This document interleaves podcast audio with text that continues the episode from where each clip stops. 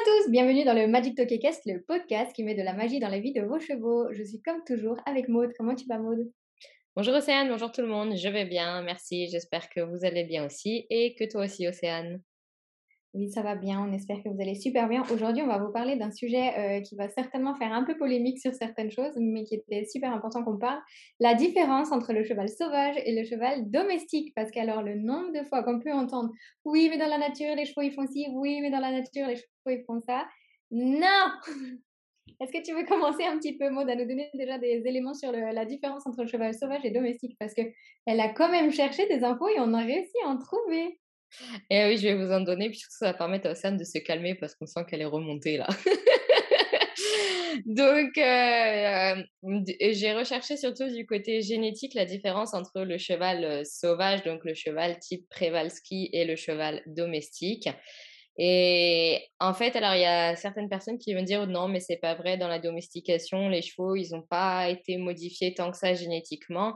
Mais en fait, c'est faux. Même si ça fait pas si longtemps que ça en soi que le cheval est domestiqué, il y a eu d'énormes changements au niveau de l'ADN. Et il y a par exemple certaines espèces sauvages leur, génome n'est pas du tout retrouvé dans le cheval domestique, en fait. C'est comme si l'espèce avait été éteinte et pas utilisée pour la domestication.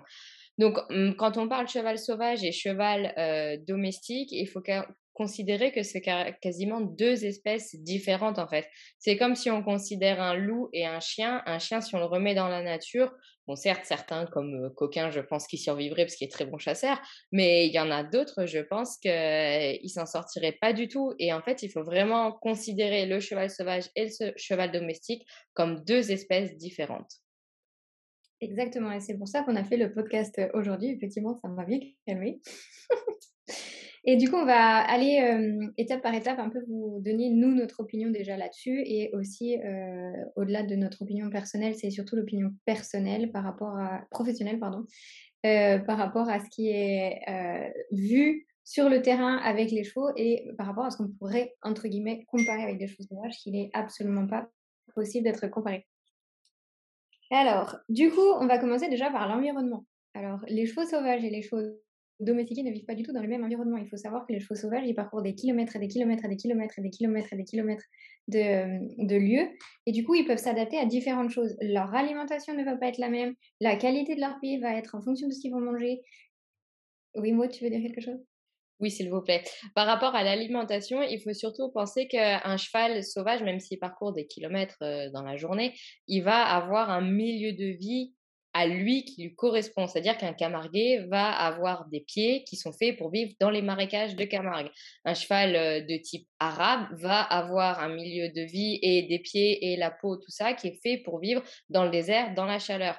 Donc il faut pas dire oui, mais il voyage des kilomètres, il, s'adapte à tout. C'est pas tout à fait vrai parce qu'il reste quand même toujours dans plus ou moins dans le même milieu. Un cheval des montagnes, tu penses par exemple au potioc, etc., qui sont quand même domestiqués, mais qui en en trouvent encore à l'état sauvage, ils sont adaptés pour vivre dans les Pyrénées en altitude, pour, en mangeant de la fougère par exemple. Eux, ça leur convient. Mais c'est comme les chevaux islandais. Hein, ils sont, il y a, j'ai vu une émission il n'y a pas longtemps là-dessus. C'est super intéressant de voir euh, à quel point ils s'adaptent, notamment même en conditions extrêmes. Alors que c'est sûr que nos chevaux domestiqués, euh, que vous mettez 800 euh, grammes de couverture, là, vous ne pouvez pas les laisser dans cette euh, condition-là, hein, clairement. il faut savoir que de toute façon, les animaux, ils vont s'adapter, ils vont adapter leur corps en fonction de ce qu'ils mangent et en fonction de l'environnement dans lequel ils sont, que ce soit au niveau du climat, au niveau des sols, au niveau de plein de choses. Donc ça, il faut le prendre en considération parce que nous, on n'offre pas cette possibilité-là à nos chevaux domestiques. Ils sont presque tout le temps dans les mêmes sols, ils ont tout le temps à manger la même chose ou presque tout le temps la même chose. Euh, donc forcément, le corps va être adapté différemment et surtout, ils sont dans les mêmes conditions plus ou moins tout le temps. On leur laisse généralement pas la possibilité de gérer l'espace euh, euh, climatique avec leur poils, étant donné que la plupart des gens tombent les chevaux. On vous a fait un podcast notamment sur les couvertures, donc si vous l'avez pas encore écouté, on vous invite à aller l'écouter. Il y a vraiment pas mal de choses qui sont complètement différentes d'une à l'autre, donc c'est un petit peu comme comparer un zèbre et un cheval, quoi. Sûr que si vous comparez deux éléments qui n'ont rien à voir, c'est incomparable. Il faudrait effectivement plutôt comparer les chevaux domestiques entre eux, c'est pareil. Euh, les groupes euh, euh, à l'état sauvage, ils sont en groupe. Nous, ils sont pas forcément en groupe. Et en plus, ceux qui sont en groupe, ils ne choisissent généralement pas leur groupe. Donc ça, c'est quelque chose qu'il faut prendre en considération. Il y a une histoire aussi d'affinité, il y a une histoire de, de fonctionnabilité. les étalements et les juments, ils sont, ils sont aussi dans le cycle des reproductions. À l'état sauvage, les étalons, ils grimpent leurs juments et les, ils ont des poulains tout le temps. C'est la seule chose qu'ils font dans leur vie. Allez, Maud, vas-y. et d'autant plus qu'à l'état sauvage, bah, on n'a pas de hongre en fait. C'est soit tes étalons, soit tes juments, mais il n'y a pas l'entre-deux. Donc je vois pas comment on peut considérer les besoins d'un hongre comme un et le comparer à un cheval sauvage en disant oui, mais à l'état sauvage, ils vivent comme ça. Oui, mais enfin bon, déjà on leur a coupé leur partie génitale, donc ils peuvent pas réagir de la même façon qu'un cheval sauvage. C'est pas possible. Ils peuvent pas avoir. La chance. Excuse-moi. Et ceux qui ont de la chance aussi de pouvoir les conserver, on, leur, on les laisse pas forcément les utiliser. Alors c'est pareil. Hein oui, c'est aussi, c'est un peu de la torture aussi, je pense, parce que c'est vrai qu'après, il y a les hormones qui les travaillent et tout ça. Mais tout ça, il faut vraiment, vraiment y penser. Et je pense qu'on va revenir point par point, peut-être déjà parler donc du mode de vie, mais des chevaux qui vivent au pré ou au box. À l'état sauvage, jamais on leur a appris à vivre en box en fait. Ils ont toujours connu ça, donc ils vivent comme ça. Nous, les chevaux domestiques, il y en a certains, les poulains, ils naissent en box, ils passent leurs trois premiers jours de vie en box ou en stabu, et dès l'hiver, ils sont rentrés pour pas qu'ils prennent froid. Donc eux, ils, pour eux, c'est une habitude et c'est normal. Alors même si physiologiquement, ils ont besoin de marcher pour avoir un système digestif optimal, etc., pour que les os puissent grandir correctement et tout ça, mais mentalement, psychologiquement, ils ont l'habitude d'être en box et peut-être qu'ils se sentent bien, en confort dans leur box et que les mettre au pré H24, c'est pas ce qui leur convient. Et ça, faut vraiment se garder en tête et pas dire oui, mais à l'état sauvage, ils vivent dehors. Oui, mais encore une fois, ils ont vécu dehors toute leur vie. Ils n'ont pas eu ce, ce moment important de la vie où ils ont été mis en box. Exactement. Et en plus, ils n'ont pas non plus la même dynamique au niveau du troupeau. Donc ça, c'est pareil, hein, c'est pas la même chose. Là, les chevaux, ils sont généralement euh, sous forme individuelle. On les sort en domestiqué, on les sort quand même de, cette idée grégaire, même s'ils vivent dans une écurie tous ensemble. Ils sont tout seuls, donc c'est pas les mêmes besoins, c'est pas non plus les mêmes manières de fonctionner. Maintenant, on va parler de l'activité sportive. Je ne vois pas un cheval de sport se dire allez, je vais faire un petit concours complet d'équitation, qui me suit Forcément, c'est pas les mêmes efforts. Là, les efforts qu'ils vont faire, c'est de marcher pour pouvoir trouver de la nourriture et fuir les prédateurs. Donc, forcément, c'est pas du tout la même intensité ni la même activité. Donc, on peut pas comparer la même chose parce que ça veut dire que les indications et les influences sur le corps, notamment les articulations, on va bientôt vous faire un podcast là-dessus, euh, ne sont pas du tout les mêmes. On ne va pas solliciter les articulations, notamment les tendons, de la même manière avec un cheval sauvage qu'avec un cheval domestique. Tous les jours, par exemple, un cheval qui saute, il va sauter régulièrement, donc tous les jours, on va solliciter certaines articulations. C'est pas le cas chez un cheval sauvage. Donc ça, il faut penser aussi à ce genre de choses. C'est pareil, un cheval de dressage, c'est la même chose. Est-ce que tu veux rajouter? Ouais, j'ai une étude euh, qui est publiée sur le blog qui, qui, regardait justement si les chevaux préféraient sauter ou faire un détour. Euh, du coup, il y avait plusieurs groupes de chevaux, euh, chevaux de loisirs ou chevaux de CSO qui avaient sauté jusque 120 ou 130, il me semble. Et les chercheurs leur ont mis des barres d'obstacles euh, donc à 30 cm. Non, ils ont commencé barre au sol, puis sont montés jusqu'à 50 cm. Et en fait, euh, quand la barre était à 50 cm, ils se sont rendus compte que 56% des chevaux préféraient faire un détour plutôt qu'enjamber ou sauter la barre, sachant qu'il y avait quand même des chevaux qui sortaient en concours là-dedans. Donc en fait, il faudrait peut-être revoir le travail du cheval et se dire que 50 cm, pour eux, c'est déjà considéré comme de l'obstacle. Et dans la nature, du coup, même si c'est petit, bah, il ferait le tour et il ne sauterait pas. Ça, il faut vraiment y penser quand on compare toujours, oui, cheval sauvage, cheval domestique, parce que non, du coup, c'est pas comparable en fait. Exactement. Et c'est pareil pour les chevaux de dressage qui, on va leur solliciter de faire des mouvements très compliqués et très difficiles, notamment au niveau musculaire.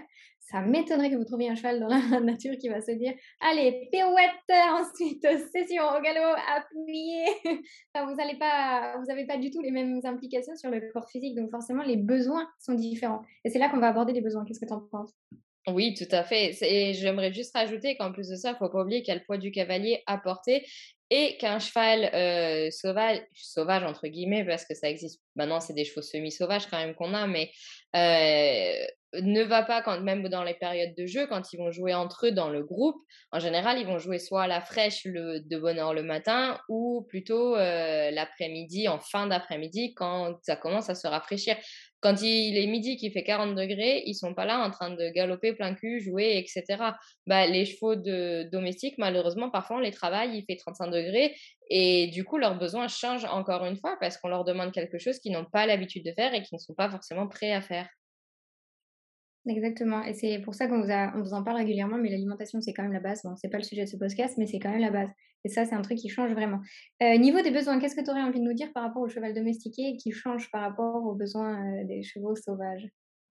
Bah, de toute façon, il y a déjà tout ce qui est besoin en vitamines, minéraux, etc. Bon, l'alimentation, on, on, y revient tout le temps, comme tu as dit, mais c'est vrai que faut pas oublier la fibre, c'est ça reste quand même la base déjà, donc ça, on peut dire que c'est comme le cheval sauvage, entre guillemets. Mais par contre, le reste, il faut tenir en compte qu'on leur donne aussi des céréales, etc. Donc ça, ça, on sait que ça peut abîmer la flore intestinale. Donc les, les chevaux domestiques peuvent avoir besoin de probiotiques. Euh, on sait aussi qu'on les vermifuge, qu'on les vaccine. Tout ça, c'est des toxines. Donc le cheval domestique peut avoir besoin de, de drainants, détox, etc. Ça, on vous en fera un podcast parce que drainer tout le temps, c'est vraiment pas bon. Il faut bien choisir ce drainant. Donc on vous fera un podcast là-dessus également. Euh, les électrolytes aussi, parce que comme je vous disais, le cheval domestique peut avoir besoin de travailler à des heures où il fait très chaud, alors que le cheval euh, sauvage, entre guillemets, ne fera pas ça, il ne vivra pas du tout sur les mêmes sols, donc il aura peut-être des apports qui seront déjà euh, comblés parce qu'on lui demandera beaucoup moins d'efforts aussi. Donc les électrolytes, le sel, les vitamines, les minéraux, c'est important d'avoir de la vitamine E pour la récupération musculaire. Euh, un cheval qui vit, qui vit dans les montagnes, qui est semi-sauvage, il va faire beaucoup moins d'efforts. Sa vitamine E, il va la trouver directement dans les herbes qu'il ingère. Les chevaux domestiques, ils vivent quasiment plus dehors, donc ils ont presque plus de vitamine E, et même quand ils sont dehors, il faut avoir de l'herbe de qualité et qu'ils y aient accès quasiment toute la journée pour pouvoir couvrir leurs besoins. Donc tout ça, il faut vraiment bien y réfléchir.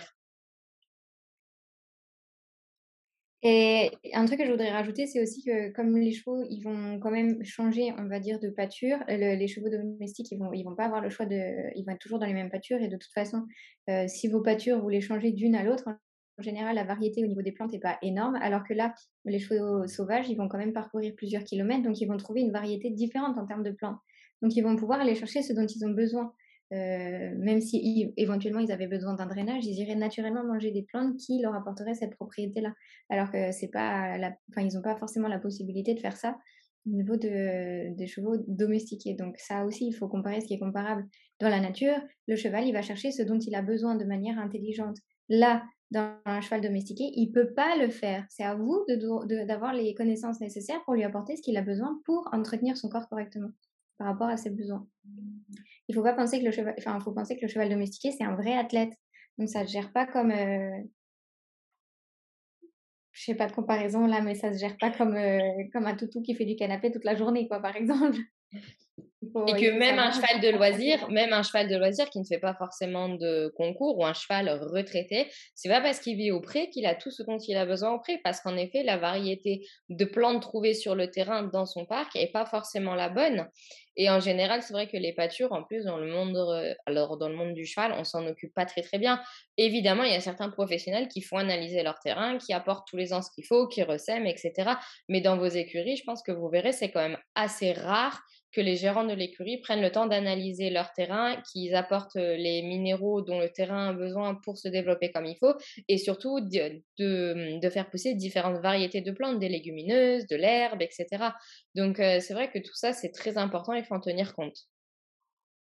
Et ensuite, euh, maintenant qu'on a parlé de la qualité, on va parler de la quantité, parce que dans la nature, les chevaux sauvages, ils peuvent avoir des moments où ils ne trouvent pas énormément de nourriture, et du coup, ils vont perdre en quantité de nourriture. Et donc, qu'est-ce qui va se passer? Ils vont forcément perdre du poids. C'est pas quelque chose que nous, sur un cheval domestique, on peut se permettre, étant donné des efforts qu'on va leur demander derrière. Ou alors, s'il va développer des problèmes de santé. Donc, ça aussi, il faut y penser. Oui, c'est pour ça que chez le cheval domestique aussi, on a des maladies comme le SME, le syndrome métabolique équin, qui se développent euh, assez souvent. Parce qu'en réalité, un cheval sauvage, c'est vrai que pendant la période hivernale, il va perdre du poids et c'est tout à fait normal parce qu'après, au printemps, il aura de la bonne herbe bien riche et il va manger plus et il va faire des réserves qui lui permettra de survivre pendant l'hiver prochain. Donc ça, c'est vrai qu'il faut y réfléchir aussi. Nous, nos chevaux, on n'aime pas leur voir perdre du poids ou prendre du poids et le fait de leur apporter aussi tout le temps la même quantité d'alimentation, peu importe le travail du cheval, ça fait que ça peut engorger le foie parce que le foie, peut-être que naturellement, il est fait pour avoir des périodes un peu de repos, alors que là, on leur en donne jamais, on leur donne des granulés tout le temps, qui demandent quand même au foie de travailler énormément. Et ça, c'est vrai qu'il faut y réfléchir aussi. Exactement. il y a aussi un, point qui est important de souligner, c'est les maladies chez le cheval sauvage. vous vous posez pas la question de quelle maladie il peut avoir, mais en fait, on ne sait pas si le cheval il a pas des ulcères, on ne sait pas si le cheval il a pas des problèmes divers et variés.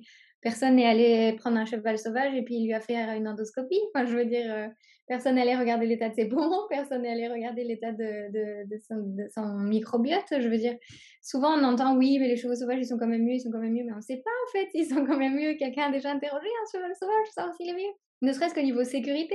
Est-ce qu'il est bien de se faire euh, potentiellement attaquer par un prédateur du jour au lendemain? On ne sait pas. C'est ça, et puis aussi, euh, par rapport à ça, les chevaux sauvages, semi-sauvages, vivent quand même moins longtemps que nos chevaux domestiques maintenant. Donc ça, c'est faut en tenir compte aussi. Oui, peut-être qu'ils ont des ulcères, qu'ils ont le bide défoncé, mais à côté, s'ils ont très mal au ventre, ils vont pas se faire monter dessus, on va leur demander d'aller enchaîner 130, d'aller enchaîner un prix Saint-Georges ou de partir en randonnée pendant 4 heures ou dès qu'il mettra la tête dans l'herbe, on lui donnera un grand coup de talon dans les flancs. Donc c'est incomparable en fait, il faut vraiment faire cette différence entre le cheval domestique et le cheval sauvage parce que c'est vraiment deux espèces différentes qu'on qu'on manie différemment, on va dire, parce que le cheval domestique, on s'en occupe, le cheval sauvage, semi-sauvage, il fait sa vie, il se débrouille tout seul, et bah, peut-être qu'à 15 ans, il est mort, en fait. Alors que vous, vos chevaux domestiques, à 15 ans, vous aimeriez bien les garder encore en pleine forme pour pouvoir faire du concours, de la balade ou du travail à pied, enfin, peu importe. Exactement, et ça, c'est quelque chose qui est super important de prendre en considération. C'est pareil, les... un cheval sauvage, quand il n'est pas en bon état, il est mort. Il n'y a personne qui va essayer de lui trouver des, des plantes à plein vétérinaire pour le soigner. Juste, il va être éloigné du troupeau il va mourir dans son coin. Donc, c'est encore une fois, c'est pas la même chose. Voilà, voilà. je pense qu'on a fait le tour de la question. Qu'est-ce que tu en penses, Maud? Ouais, je pense qu'on vous a déjà donné pas mal de pistes de réflexion et que la prochaine fois que quelqu'un vous dit oui, mais dans la nature, ceci, ben voilà, je pense que vous pourrez lui dire qu'il faut arrêter, que c'est vraiment deux espèces différentes, que le cheval a été modifié énormément, son génome n'est plus du tout le même, l'ADN n'est pas du tout le même que le cheval, entre le cheval domestique et le cheval sauvage et du coup, on peut pas du tout dire oui, bah dans la nature, il a pas besoin que je lui donne du, il a pas besoin qu'on lui donne du sel, il le trouve tout seul. Ou comment ça se fait que dans la nature, le sel, ça lui fait pas des ulcères, alors que euh, chez le cheval domestique, le sel, ça lui fait des ulcères? Bah, c'est parce que dans la nature, on ne sait pas si le cheval il a des ulcères et que surtout le sel, il a sous forme mieux, enfin assimilable, parce qu'en général, il le trouve dans certaines plantes qui sont riches en sel. Je pense notamment au cheveu camarguais qui vit dans des dans des marais salés, salants, marais marais salants. Marée salée. Marée, euh, avec beaucoup de sel. Voilà, vous réfléchirez à la maison comment ça se dit. Mais voilà, donc on voudrait juste vous faire réfléchir à tout ça. Et euh, bah, c'est la fin de notre euh, podcast. Merci beaucoup de nous avoir écoutés. Et puis, bah, si, vous a, si vous a plu, n'hésitez pas à nous mettre un petit mot. Et si vous avez des questions, vous pouvez nous trouver sur les réseaux sociaux. Et puis, on vous dit à bientôt. À tout bientôt et on espère que ça vous a plu et que vous avez pu comprendre d'autres éléments par rapport à ça. Bonne journée, au revoir.